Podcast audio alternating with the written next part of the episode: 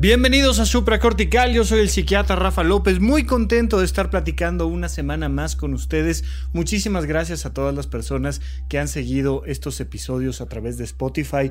No olviden que las aplicaciones de podcast en las que se encuentra este programa solo les permite acceder a los más recientes 100 episodios, pero ya vamos en el 160 y vamos rebasando esa barrera tranquilamente, así es que muchos se van quedando allá en el archivo de la página puentes.mx, donde siempre están disponibles todos y cada uno de los episodios de Supracortical para ustedes, para que los disfruten cuando quieran de manera completamente gratuita. Así es que no olviden visitar puentes.mx diagonal supracortical y por lo pronto vamos a platicar el día de hoy de un tema que me parece muy relevante. Ya saben que vamos haciendo una lista de temas con las cosas que ustedes me van preguntando a través de las redes sociales, a través del correo electrónico y por mí encantado de tocar todos y cada uno de los temas que me dicen. Algunos son un poco más complicados que otros de abordar directamente en un episodio de supracortical, pero siempre encontramos la manera y vamos platicando. Y uno de los temas más recurrentes es sobre la procrastinación, esta eh, sensación que tenemos de estar perdiendo el tiempo, que es muy interesante, que agobia mucho sobre todo a las personas que se dedican a temas del emprendimiento, las actividades laborales, y entonces da esta sensación de Rafa, ¿cómo le hago para no perder el tiempo? Y lo que me he dado cuenta es que la mayoría de las personas que me hacen ese tipo de preguntas pues tiene que ver con un tema de autoexigencia. De autoexigencia y de algo muy curioso, porque Miren, eh, de la revolución industrial para acá, los seres humanos hemos convivido mucho con las máquinas y descubrimos, la revolución industrial de alguna manera todavía no termina, eh, acaba de salir, ¿no? El iPhone 11 o está por salir, no sé exactamente, no estoy tan al pendiente de eso, pero la tecnología todos los años va avanzando y si bien a veces parece que nada más nos hacen una cámara más grande o con un zoom mejor, pues ciertamente los avances tecnológicos nos van abrumando todo el tiempo, todo el tiempo, todo el tiempo. Nuestra relación con los aparatos y con cómo funciona los aparatos, insisto, viene desde la revolución industrial y un poco antes, pero es muy interesante entender cómo esto ha impactado en nuestra idea de la productividad. Porque la gente me pregunta, oye Rafa, ¿cómo le hago para pararme temprano? Para pararme temprano y trabajar, para no perder el tiempo. Y hoy vamos a platicar sobre todo del aspecto de la autoexigencia. Si bien en otros episodios hablaremos, digamos que desde otra arista, nos iremos a otro punto visual y veremos este problema desde la perspectiva de la productividad y cómo francamente pues hay una pérdida de tiempo en nuestra vida y cómo vamos desperdiciando nuestras horas del día todo el tiempo. Ahorita no, me quiero centrar más en ti que eres una persona autoexigente y por autoexigente una persona que en cuanto sale el podcast lo empieza a reproducir y a poner en práctica todo lo que comentamos aquí.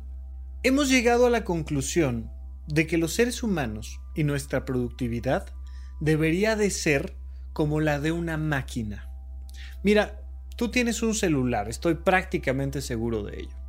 Ese celular seguramente tiene una alarma programada o varias, ya sé, dependiendo de, de qué tanto trabajo te cuesta pararte de golpe, pero vamos a suponer que tú a tu celular le dices que suene la alarma a las 5.5 de la mañana.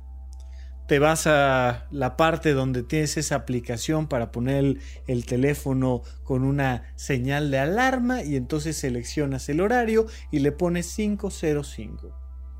¿Cómo a qué hora crees que va a sonar el celular? Pues evidentemente va a sonar a las 505. No a las 504 ni a las 506, mucho menos a las 6, a las 8 y mucho menos tu celular te va a decir, híjole, sí es cierto, ¿verdad? Que me habías pedido que sonara la alarma a las 505. No, es que es que fíjate que sí iba a sonar la alarma, pero y te empiece a dar tu celular una serie de pretextos. Por supuesto que no. Si tú le dices a tu celular que se despierte a las 505, tu celular va a sonar a esa hora, punto. Mientras que si a un ser humano le pides que llegue a trabajar a las 7 de la mañana, va a llegar a las 7 y 5, va a llegar a las 7.30, va a llegar a las 8 o no va a llegar. Con muy buenos pretextos, pero no va a llegar. Y entonces tenemos la oportunidad de comparar cómo funcionan las máquinas con cómo funcionan las personas. Y resulta que las personas de calle no son tan eficientes como lo son las máquinas. Siempre tienen un pretexto, siempre tienen algo que los justifica, que se les complica, siempre hay un tema familiar, personal, pero al mismo tiempo esas personas se sienten mal por no haber hecho sonar la alarma a las 5.05 que se les había solicitado. La verdad es que no hay mucho que hacer al respecto, porque los seres humanos no somos máquinas. Los seres humanos no tenemos un botón de encendido que nos permita, a partir de ese momento en el que nos encendemos, empezar a trabajar al 100%. Tú te da una noche de insomnio y vuelvo al ejemplo más cercano porque todos estamos en convivencia constante con este aparatito. Te da insomnio y a las 3 de la mañana prendes el celular. Y a las 3 de la mañana se te ocurre mandar un correo electrónico y tu celular lo manda. Si a las 3 de la mañana se te ocurre conectarte a redes sociales, tu teléfono te descarga toda la información en tiempo real de todo el planeta Tierra donde tú te metas a checar una página, una red social, un lo que quieras. Pero los seres humanos, que quisiéramos ser como máquinas, al despertar no nos ponemos a producir inmediatamente. De hecho, al contrario, nos ponemos a ver redes sociales cuando ya deberíamos estarnos levantando a hacer ejercicio, a bañarnos, a hacer un montón de cosas. Damas y caballeros, lo lamento, esto así es y así va a ser siempre. Hay cientos de miles de blogs, de podcasts, de canales de YouTube, de libros enfocados en tratar de hacer al ser humano más parecido a una máquina, pero no lo es. Y por tanto, los resultados siempre son parcialmente buenos si le metes bastante dedicación. A los seres humanos nos da sueño. Los seres humanos nos aburrimos. Los seres humanos nos cansamos. Los seres humanos nos distraemos. Los seres humanos vamos cambiando nuestra escala de valores conforme va cambiando el día y de repente en la mañana algo que es súper importante para ti no es importante en la noche y viceversa. Todos nos hemos dado cuenta cómo nuestra escala de valores cambia los domingos en la noche y dices, no, sí, ya, o bueno, por ejemplo, imagínate en Año Nuevo, ahora sí ya me voy a poner a hacer ejercicio, voy a ir todos los días al gimnasio, me muero de ganas de eh, alimentarme sanamente, te vas a dormir y en la mañana, 6 de la mañana, suena el teléfono despertador con su alarmita. Y uno dice, ay, como que esto del sobrepeso no está tan mal, hombre. O sea, mira, no pasa nada. Como decía un comediante español, ¿no? Decía, mira, no es verdad que por hacer dieta y ejercicio vivas más tiempo. Lo que pasa es que la vida se vuelve tan aburrida que se ve más larga, dice. O sea, es que te cambia la escala de valores. Te cambia la escala de valores con el hambre. No es lo mismo lo que quieres hacer o tus entusiasmos para trabajar, para producir, para estar en una clase, en una conferencia, antes de comer que después de comer. Y entonces pues, andas bien, desayunaste hace un par de horas y se te antoja ponerte a, a, estudiar un poco y vas estudiando y llevas apenas una hora leyendo un libro para tu examen en la licenciatura, yo qué sé. Y de repente dices, Ay, ¿y si me echo un cigarrito? ¿Y si se me antoja una galletita? Y si veo que hay en redes sociales ahorita, porque los seres humanos no somos máquinas. Y esto es algo con lo que nos tenemos que reconciliar. ¿Por qué? Porque si no nos reconciliamos con este proceso, no le vamos a poder dar la vuelta y vamos a generar un doble garrotazo. El primer garrotazo cuando francamente eres improductivo y el segundo garrotazo cuando te sientes culpable por ello. Total que la gente termina no siendo máquina, sino siendo un ser humano, no siendo tan productivo como podría ser una máquina y además sintiéndose culpable por eso. O sea, es un círculo vicioso tremendo porque mientras más culpable te sientes de ser improductivo, más improductivo te vuelves. Es justamente esa culpa y ese miedo a la crítica y al rechazo que vamos a ir abordando a lo largo de este episodio que se va arraigando este famoso no puedo. No, es que yo no soy bueno para eso. ¿Cómo que no eres bueno para eso? No. O sea, imagínate, abres una máquina, una licuadora, la sacas, sacas la licuadora de su caja, le quitas el empaque, la conectas a la luz y la licuadora es 100% capaz de licuar todo aquello para lo que está diseñada. Mientras que un ser humano, por el contrario, tiene que aprender a licuar. Si el ser humano fuera licuadora, tendría que aprender a licuar y cometería muchos errores de inicio. Si el ser, si el ser humano fuera un auto, pues entonces eh, arrancaría con las primeras tres llantas bastante bajas y una de ellas la cuarta ponchada. Porque los seres humanos tenemos una curva de aprendizaje. Esta curva de aprendizaje te acompaña toda la vida. No hay una actividad nueva a la que te enfrentes en la que no comiences cometiendo un montón de errores. En la que no comiences sintiendo que te cuesta mucho trabajo. Mientras que nuestra convivencia con las máquinas nos hace pensar que nosotros ya salidos del paquete deberíamos de tener la capacidad para. Oye, es que yo soy muy bueno para bailar es la primera vez que bailo y ya estoy aquí este, haciendo trompos con la chica y ya me estoy moviendo con una gracia increíble y si me toman un video, bueno, salgo maravilloso, guapo, bien iluminado, todo, o sea, todo. Porque pues soy un bailarín, ¿no?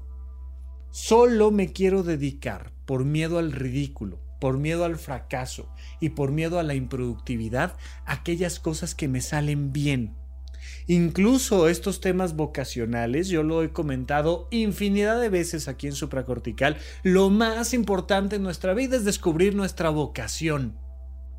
Pero tenemos esta idea de que si encontramos nuestra vocación, Nunca jamás nos vamos a esforzar porque siempre todo va a ser un placer y entonces jamás nos vamos a aburrir en nuestro trabajo y jamás vamos a no sé qué, no sé qué, no sé qué porque nuestra vocación. No, también nuestra vocación nos aburre. También nuestra vocación nos cansa. Y de repente no hay nada más placentero en la vida que conectar los micrófonos y platicar con ustedes sobre un tema interesantísimo de las cosas que más me apasionan. Pero a las 6 de la mañana digo, ay, te cae que tengo que grabar el podcast de supracortical. O sea, y pesa. Por supuesto que pesa. Pesa porque somos seres humanos. Pesa porque nos da sueño. Pesa porque si por algo durante la noche eh, no dormimos del todo bien, pues vamos a traer así como arenita en los ojos todo el día, aún haciendo cosas que no sean altamente placenteras en general. Esto es algo que debemos de comprender a cabalidad. ¿Para qué? Para que un pequeño error o un error grande no nos desmotive. Resulta que yo soy, este, ¿no? Un futbolista y soy el futbolista mejor pagado del planeta Tierra. Y a mí me pagan por meterme a un campo rectangular a patear una pelota. Y soy el gran goleador de la liga. Y de repente me ponen un tiro penalti donde la pelota en el manchón central del área grande está lista para que yo simplemente le pegue y anote un gol y me gane millones de euros por ello. Y vuelo la pelota. Y entonces la sensación es de una decepción total, absolutamente total, donde te das cuenta que no eres una máquina. O sea, hay robots, ¿no? Ya sabes, en las fábricas, brazos mecánicos, que lo que hacen es poner tapitas sobre una botella o, quitar cajas y ponerlas en otro lado y, y tú puedes calcular su cantidad de errores y llevarla prácticamente al mínimo. Y hay gente eh, muy capaz de saber cómo funciona el software y el hardware de estas cosas. Y, vas a ver que la cantidad de errores que cometen son muchísimo menores que las que comete un profesional con su cuerpo. Un bailarín, un actor, un médico. Oye, estoy operando el sistema nervioso central de una persona o como como recientemente tuve, tuve que acompañar a un familiar muy querido en medio de una cirugía, donde, donde de repente es, oye, te traen un consentimiento informado y te dicen, por cierto, firma aquí de que te puedes morir. o sea, ¿por qué te puedes morir? Porque hay una serie de errores humanos que pueden suceder donde no podemos garantizar tu vida. Y entonces una persona que atravesó por toda la escuela básica, por la preparatoria y entró después a la universidad y estudió cinco años de carrera de medicina más el servicio social y luego hizo cinco años más de especialidad médica o seis y termina siendo un cirujano cardiovascular tal que te dice por cierto me puedo equivocar y te puedo matar y se vuelve un shock oye ¿cómo? Si además te estoy pagando, mijo. O sea, ¿cómo? Sí.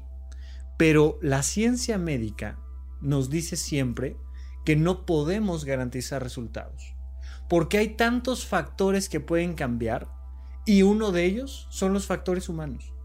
Puede haber un pequeño error que esté dentro de lo esperable que te cause un problema médico importante. Lamentablemente, los seres humanos no somos máquinas. Y si no aprendemos a lidiar con el error, y si no aprendemos a lidiar con el fracaso, y si no aprendemos a lidiar con la curva de aprendizaje, todo en nuestra vida va a ser, por un lado, frustración y por otro lado, evasión. Y entonces cada vez que intentamos nos frustramos y esto tira al piso nuestra calidad de vida. Pero no solo eso, como ya nos frustramos y como ya nos dolió, pues entonces ahora ya no intento cosas. Ahora ya evito. Y entonces ya no doy el paso adelante. Porque, porque no, porque yo no soy bueno para eso. Porque yo soy tonto, porque yo no soy capaz, porque yo no entiendo, porque yo no sé, porque yo lo que tú me digas. Vamos a ver cómo darle la vuelta a este proceso, pero vamos a seguir haciendo algunas otras analogías al respecto cuando regresemos con ustedes aquí a Supracortical. Cruza el puente. Contacta al Dr. Rafael López. Síguelo en Twitter, arroba Rafa Rufus. Suscríbete al canal de YouTube, Rafa López. Consulta la lista de todos los episodios de este podcast en puentes.mx diagonal supracortical. Gracias por escuchar Gracias por recomendar. Estamos de regreso con ustedes aquí en Supracortical y yo tengo una información súper, súper, súper importante. Por favor, muchísima atención. El sábado 19 de octubre en el Teatro Julio Prieto, antes Shola, vamos a hacer la presentación de la primera conferencia para el público en general, donde quiero por favor, por favor que me acompañes. Es una fecha muy, muy, muy importante para mí, para el público de supracortical. Mira, muy simple. Si tú no escucharas este podcast, esta conferencia no sería real. Punto. Gracias a que lo escuchas, este podcast se posiciona. Gracias a que lo compartes, más gente lo conoce.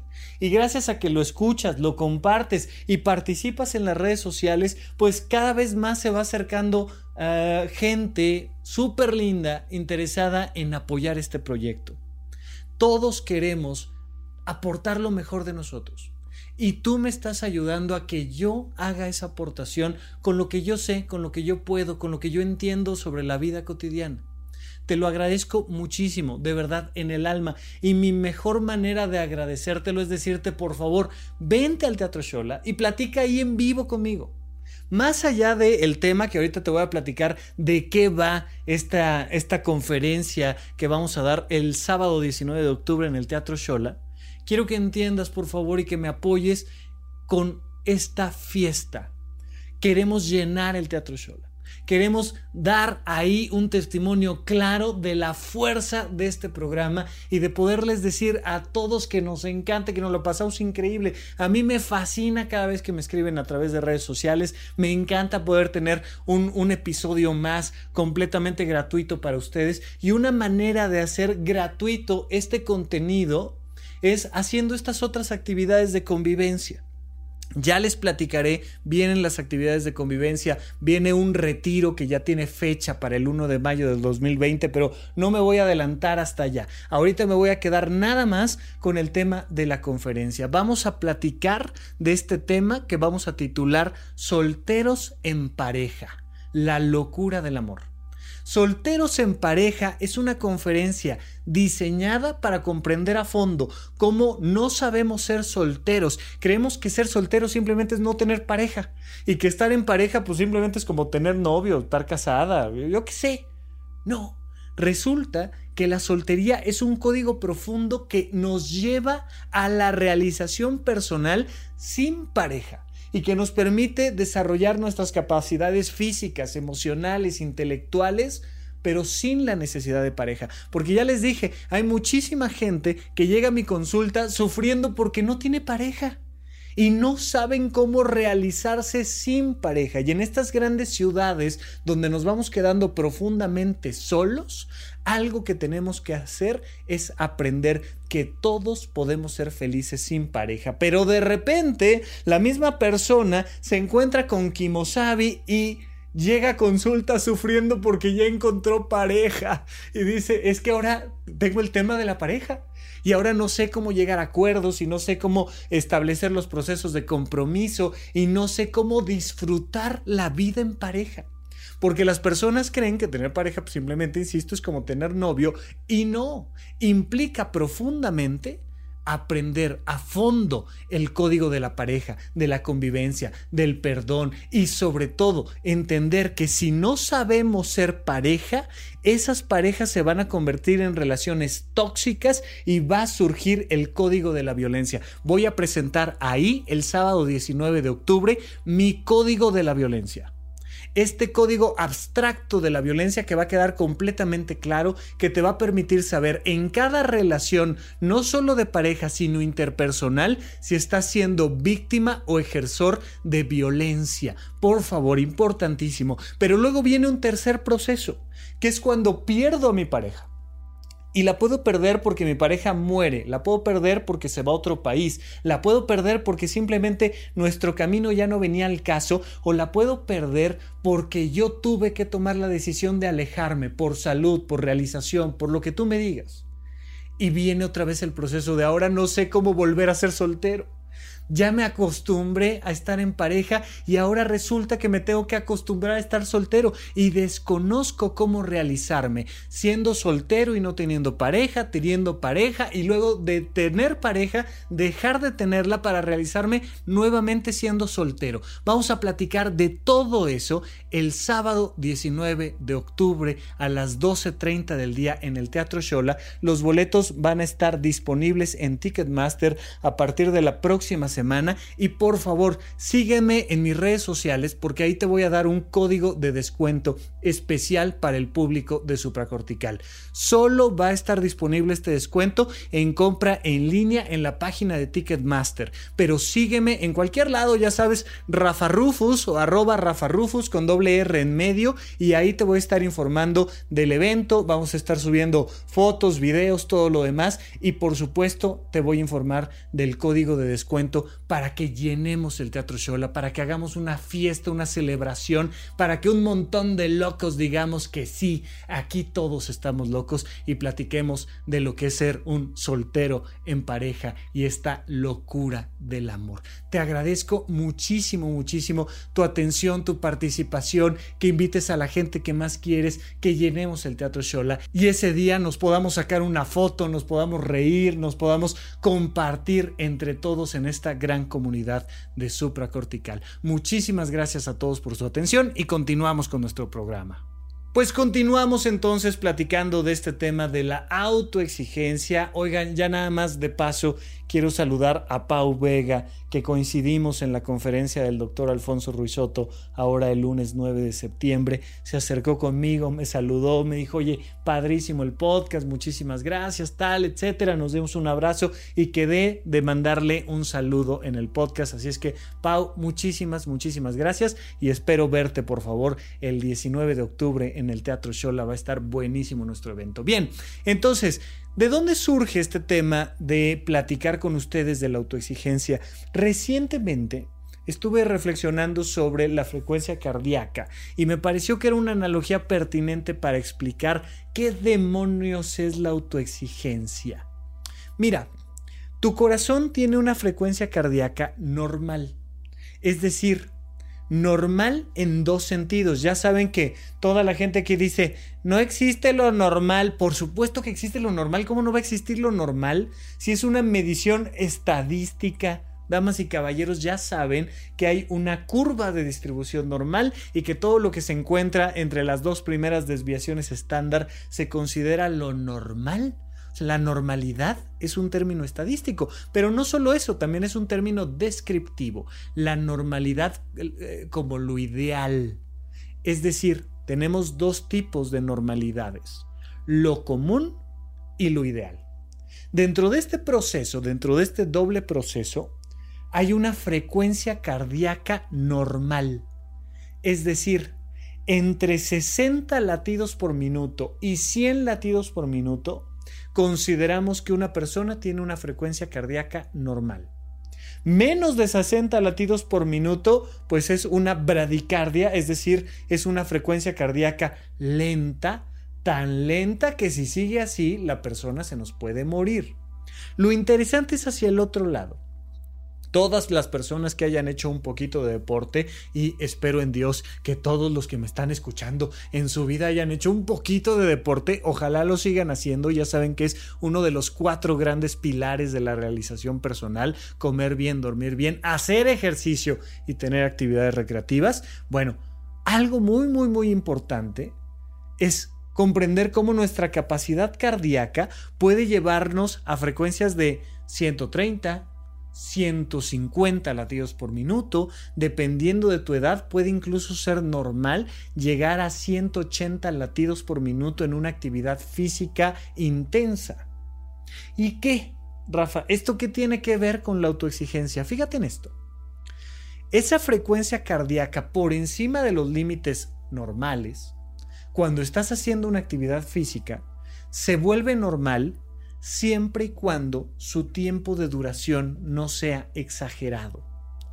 Todos podemos llegar a una taquicardia, a una frecuencia cardíaca alta durante un periodo de tiempo. Y entonces te vas a la clase de spinning, que a mí me gusta, que ahora ya sabes que le llaman cycling y, le van cambiando los nombrecitos a los mismos ejercicios, pero básicamente viene siendo lo mismo. Te subes una bicicleta fija y te pones a pedalear y en un ratito, si traes ahí un monitor de frecuencia cardíaca conectado, te va a decir, oye, ya traes 120, ya traes 140, ten cuidado, ya estás llegando a niveles altos, tal, pero lo mantienes. Y mantienes esas frecuencias por 20 minutos por media hora. Ya si te pones muy intenso por 40 minutos. Pero debe llegar un momento en el que descanses. Fíjate en esto. A nivel de productividad y a nivel de autoexigencia, las personas nos comportamos como si quisiéramos todo el tiempo dar el 100% de nuestras capacidades. Imagínate que tú le exigieras a tu corazón todo el tiempo estar latiendo a 160 latidos por minuto o a 180 latidos por minuto. Te mueres. Esto quiero que quede clarísimo.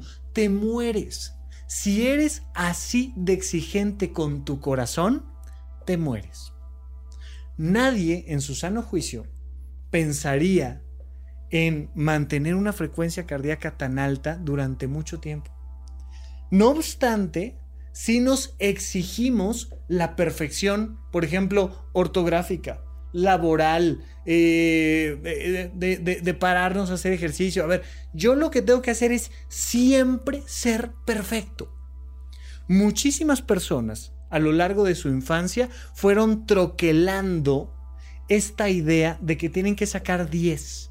Yo recuerdo un compañero en la Facultad Mexicana de Medicina de la Universidad La Salle que sufría profundamente si no era el número uno del salón, si no era el promedio más alto. Y ese promedio más alto pues tenía que chutárselo en competencia con un montón de gente muy brillante. Las personas más brillantes que yo he conocido en conjunto estuvieron en la Facultad de Medicina de La Salle. No digo que sea el único lugar, pero por supuesto que ese tipo de lugares, las, las universidades, las carreras demandantes, pues nos muestran personas pues de muy altos vuelos, lo cual siempre es algo que se agradece.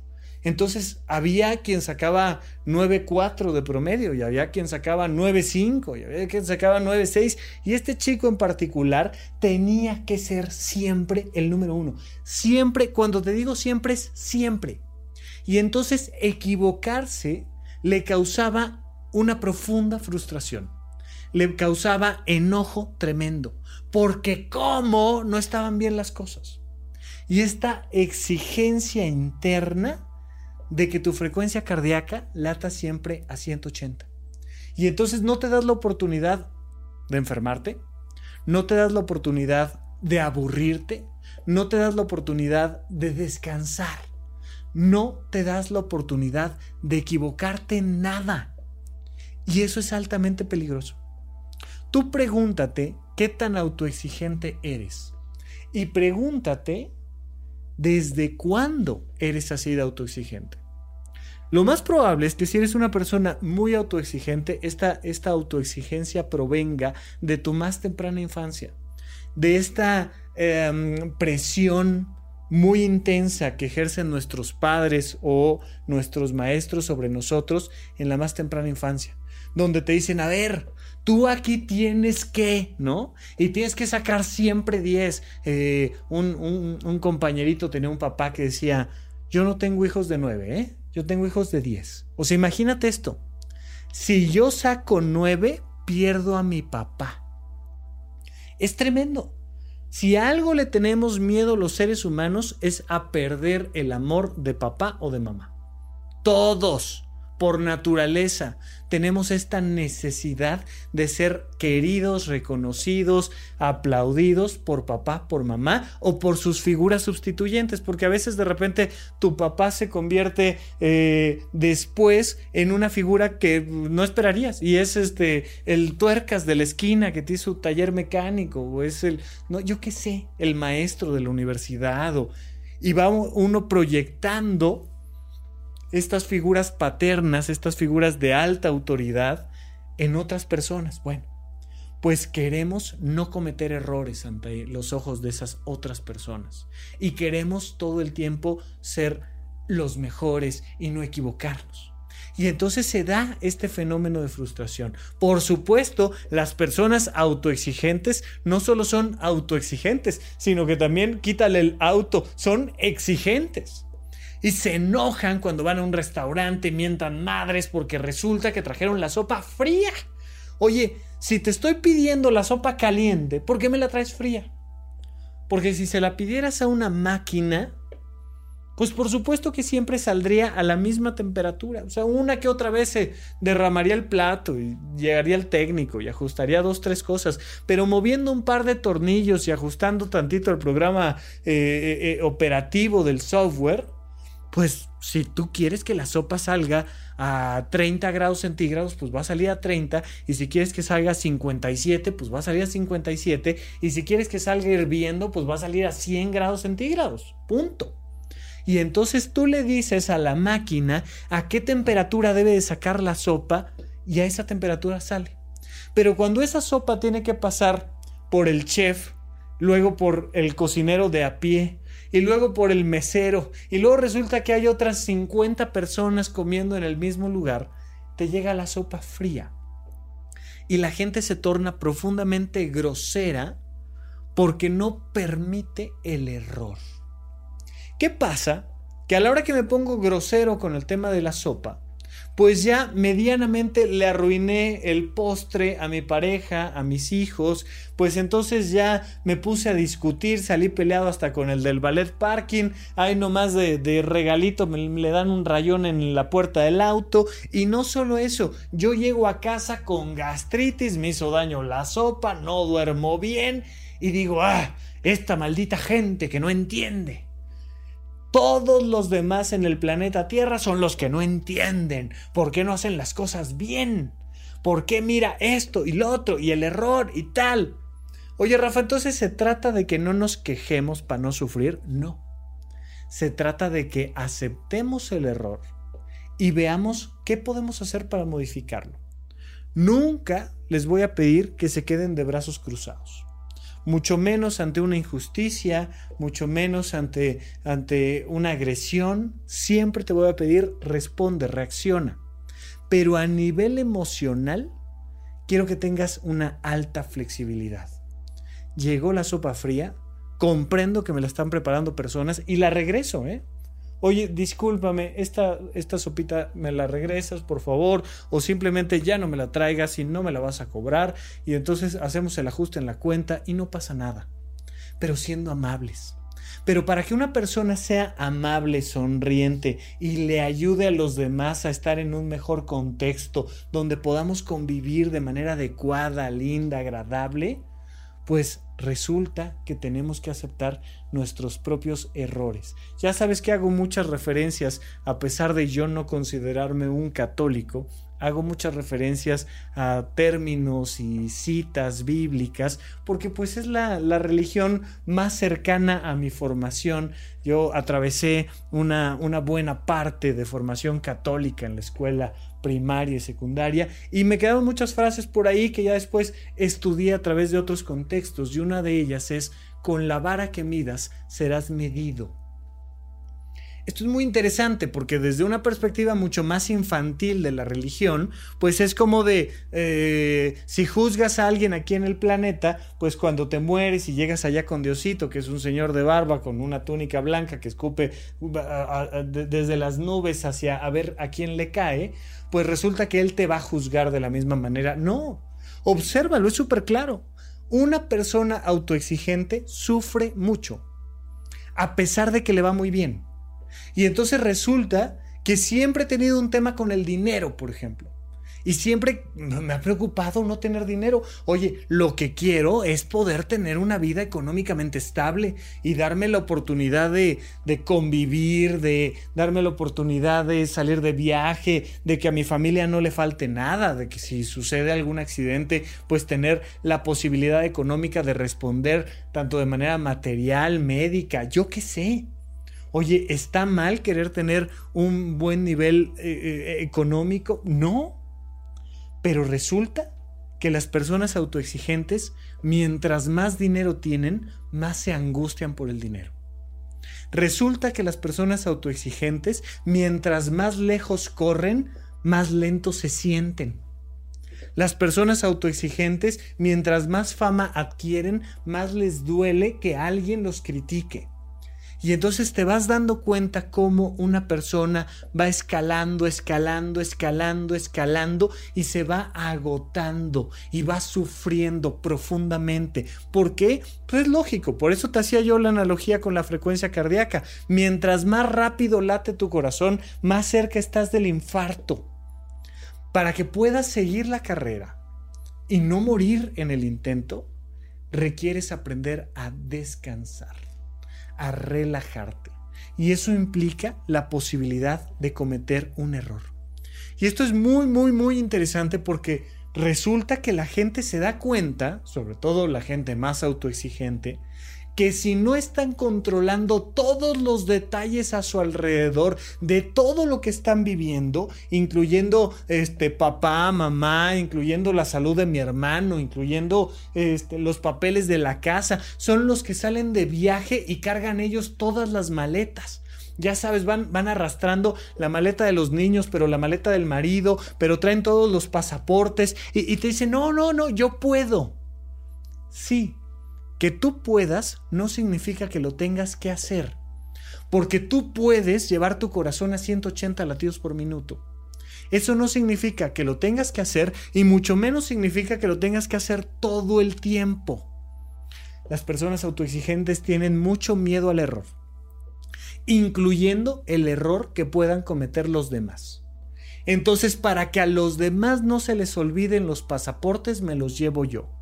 Para que a los demás no se les olviden las maletas, me las llevo yo para que los demás no cometan una falta ortográfica, pues entonces yo lleno todos los documentos de migración. Para que los demás lo que me digas, yo pago, yo cargo, yo llevo, yo resuelvo. Esto pasa muy frecuentemente, por ejemplo, en los hijos mayores. Los hijos mayores que van teniendo desde el inicio una responsabilidad superior a los siguientes y, habitualmente el más pequeño es el más rebelde porque ya los papás ya no le ponían límites, ¿no? Ya era como de, ay, mira, haz lo que quieras. Mientras que al hijo mayor, que es al que le va tocando abrir todas las nuevas experiencias, es el primero que llega al planeta, pero es el primero que llega al kinder, pero es el primero que llega a la universidad, pero es el primero que se casa, pero es el primero que todo, pues entonces la atención está siempre puesta sobre y hay un proceso constante, constante de exigencia por parte de la familia y por supuesto de autoexigencia por parte del hijo mayor. Y entonces la hija mayor, el hijo mayor son los que toman las decisiones algunas décadas después. Y cuando hay que decidir sobre la salud de papá o de mamá, son ellos los que se tienen que quedar ahí al pie del cañón, en el hospital, los que no duermen, los que pagan, los que llevan, los que traen. Oye, esto ¿Siempre es así? No, es frecuentemente así.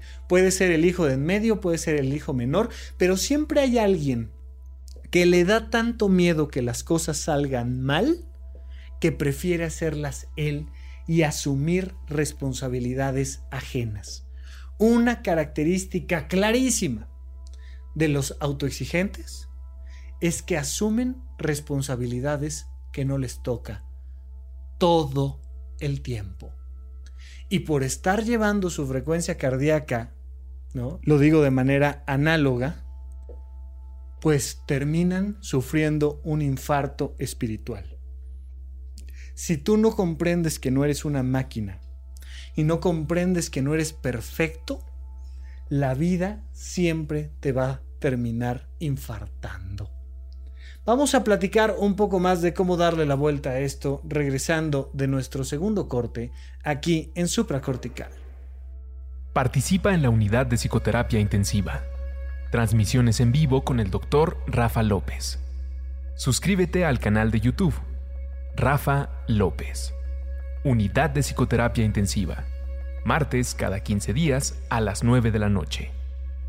Rafa López en YouTube.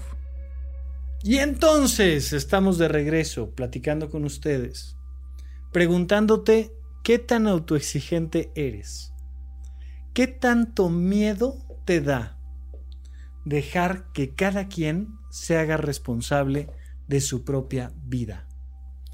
Oye, no, no, pues sin miedo, o sea, miedo de que alguien se haga responsable de su vida, no me da. Lo que me da es miedo de que alguien no se haga responsable de su vida y entonces mejor lo hago yo. Y entonces personas que justifican su autoexigencia a través del amor hacia los demás, por ejemplo.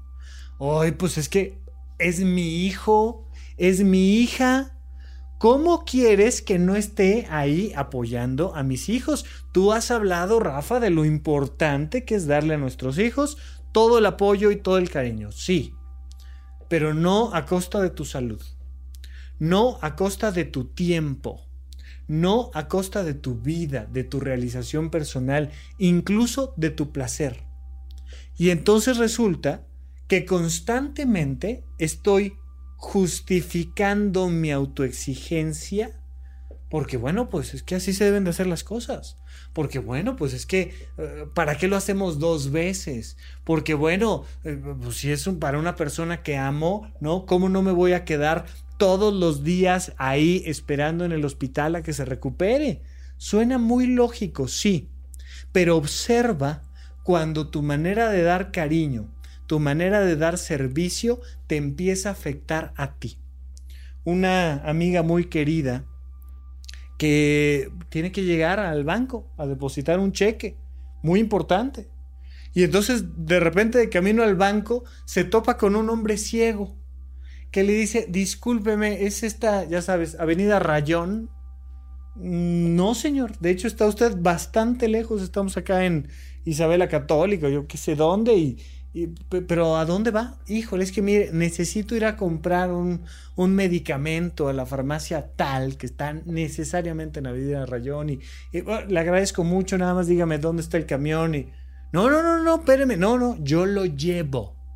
Y de repente es una chica que sube gente extraña a su auto para llevarlos a resolver una situación que claro, es delicada, es complicada, requieren ayuda, son personas que por una u otra razón siempre necesitan de ella. Pero resulta que ella ya no llegó a depositar su cheque. Oye, Rafa, pero oye, de ayudarle a un hombre ciego a depositar un cheque, no seas egoísta. No, no, ok, tienes toda la razón. Nada más que terminando de dejar al hombre ciego, pues encuentra un niño en la calle, ¿no? Que tiene hambre y hay que llevar al niño a comer.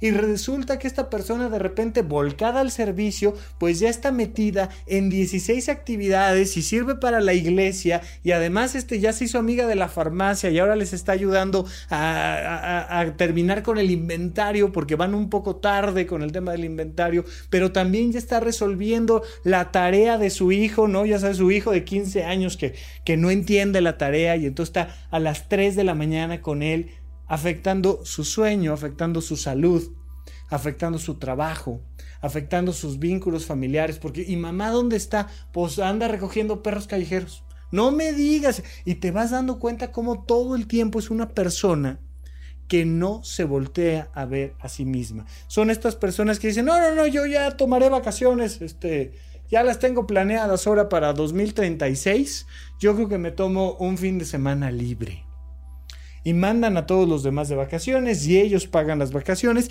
y ellos no disfrutan las vacaciones.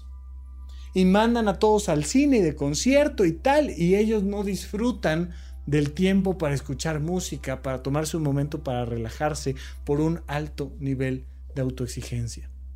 ¿Cómo le damos la vuelta a este proceso? Mira, es muy interesante porque va a ser, por un lado, a través del placer, y por otro lado a través de la práctica, la práctica de decir que no.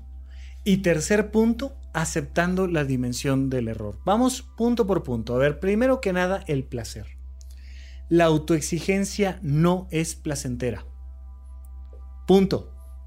Si es placentera, no es este tipo de autoexigencia, es simplemente desempeño. Oye, a mí me encanta correr y puedo correr 100 metros en 9 segundos. Oye, qué maravilla. ¿Y te gusta? Sí. ¿Y te gusta lo que implica correr 100 metros en 9 segundos? ¿Te, ¿Te, gusta la alimentación, el comprarte ropa deportiva, el contratar un coach? ¿Te gusta vivir de esto? Sí, me encanta. Oye, ¿y qué pasa el día que por algún motivo, en vez de correr los 100 metros en 9 segundos, te tardas un segundo más y llegas más tarde que todos los demás? Bueno, pues mira, o sea, no es que se sienta bonito, pero pues hay días buenos y hay días malos y va uno ajustando y va uno aprendiendo y te vas dando cuenta de si perdiste ese segundo por los tenis o por el clima o por la dieta o por no haber dormido bien, pero es placentero, listo, maravilloso, no es autoexigencia. El problema es cuando por llegar en segundo lugar te latigueas y te destrozas las vestiduras y y te da todo este proceso donde resulta que tú no estás tolerando el error. Cuando tú eres capaz de aceptar el error y corregir, y se presenta un nuevo error y corriges, y se presenta un nuevo error y corriges, pero de manera placentera, entonces te liberas de este fenómeno de autoexigencia. El placer es un marcador importantísimo. Este chico que te platicaba yo de medicina, ya no disfrutaba de sacar nueve de calificación. Ya era un sufrimiento constante. Cada vez que se acercaban los resultados de los exámenes, lo veías sufrir. Si tú no estás disfrutando de la vida, entonces tiene que ser una alarma que se enciende frente a ti.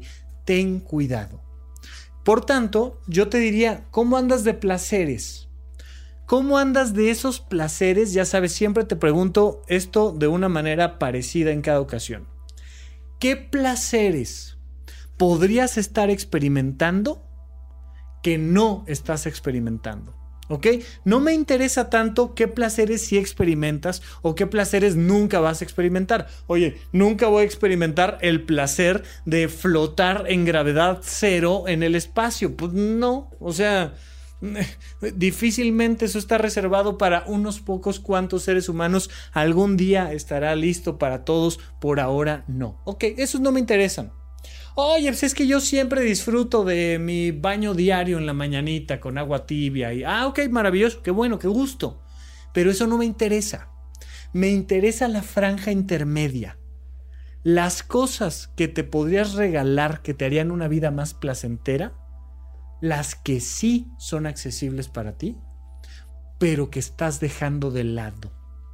El placer de dormir, el placer de comer bien, el placer de viajar, el placer de salir una hora más temprano del trabajo, el placer de yo que sé qué, pero que te quitas por autoexigencia porque como tengo yo que sacar la nómina, porque como tengo yo que ser el último en salir de la oficina, pero porque como tengo yo que no cometer ningún error en ningún papel y entonces los tengo que checar 16 veces antes de entregar el reporte, que por mi exigencia me estoy negando placeres. Esas actividades son las que te pido que le pongas toda la atención para que te las agendes. Recuerda, con fecha. Si tú a la agenda no le pones fecha, entonces no es agenda, es lista de buenos deseos. No, un día voy a viajar en globo aerostático. Sí, mijo, ¿cuándo? ¿Cuándo? Eh, en un año. Perfecto, ponle fecha, en un año. ¿No? Ya te dije, vamos a tener un retiro el 1 de mayo, pues le ponemos fecha. Oye, pasó algo y se tuvo que ajustar, la ajustamos, no pasa nada, pero de principio vele poniendo fecha, porque si no las cosas no suceden. Por un lado, el fenómeno del placer, que es súper importante.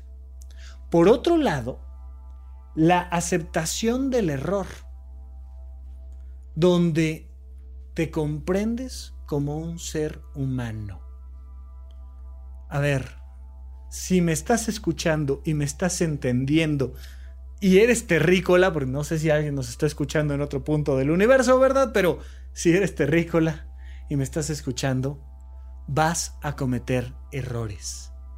Esta semana, hoy que me estás escuchando, hoy vas a cometer errores. Te pido por favor que aceptes desde ya la noción del error.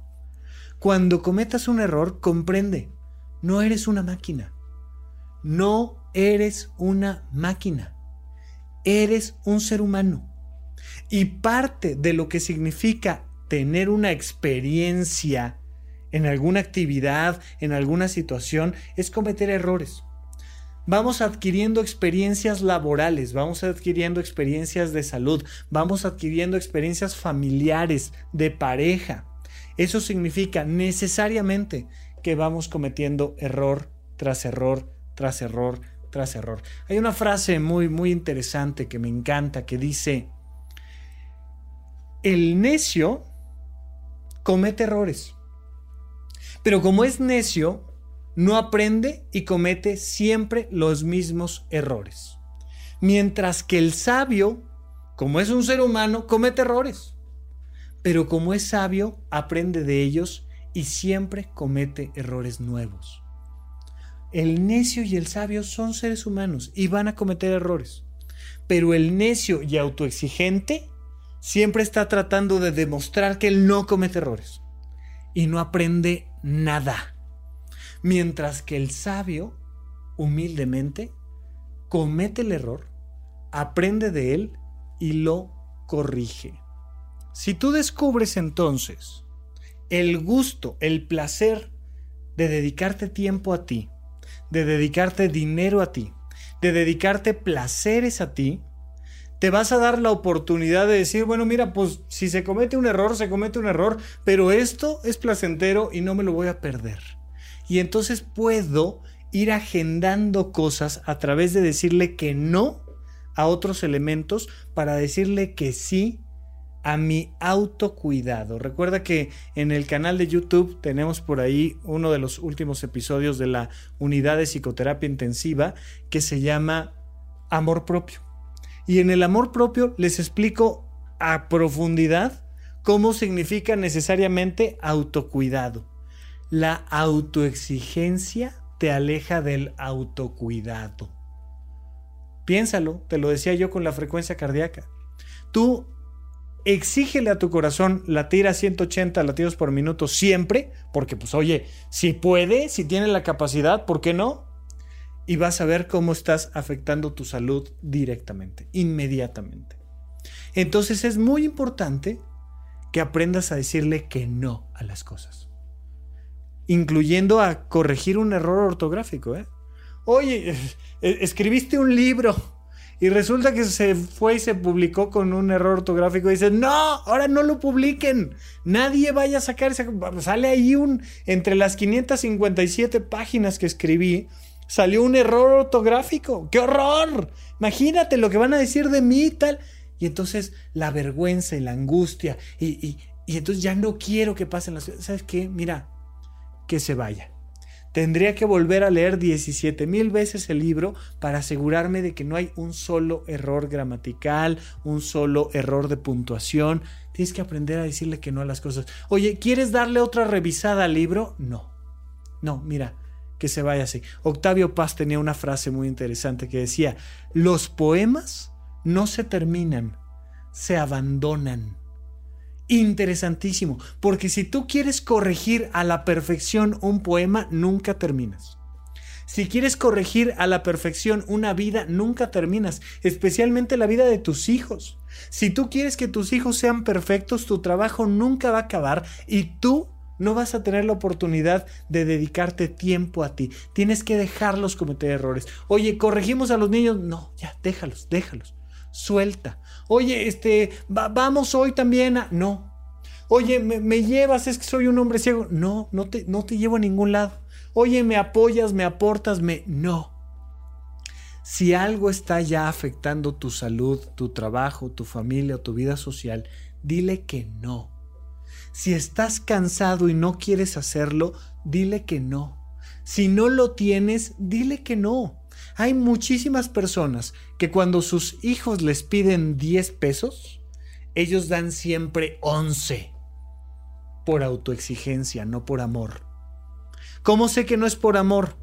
Porque entonces va en contra del autocuidado. Yo ya estoy dando un peso que no tengo. Y entonces me afecta. Cuídate y dile que no a las personas.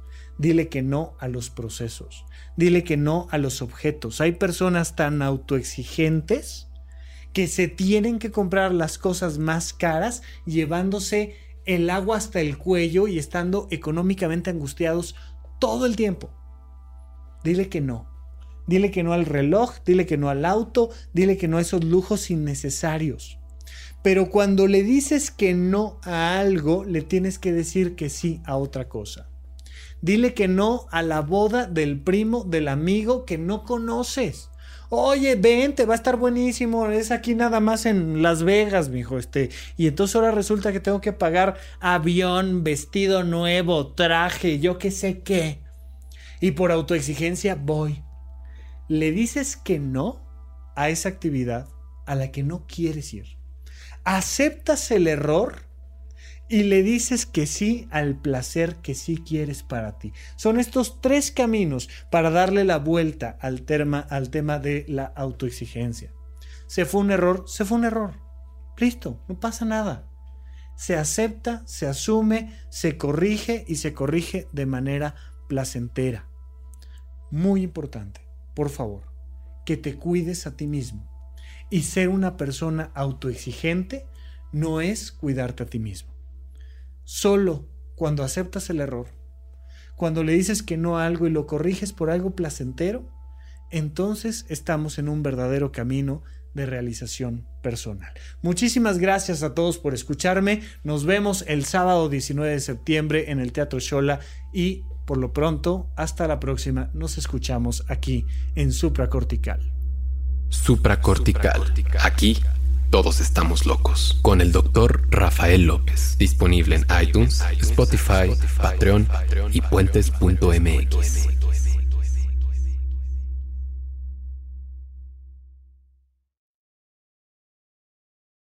Hey guys, it is Ryan. I'm not sure if you know this about me, but I'm a bit of a fun fanatic when I can. I like to work, but I like fun too. It's a thing. And now the truth is out there. I can tell you about my favorite place to have fun Chumba Casino. They have hundreds of social casino style games to choose from, with new games released each week. You can play for free anytime, anywhere. And each day brings a new chance to collect daily bonuses. So join me in the fun. Sign up now at chumbacasino.com. No purchase necessary. Group. Void were prohibited by law. See terms and conditions. 18 plus.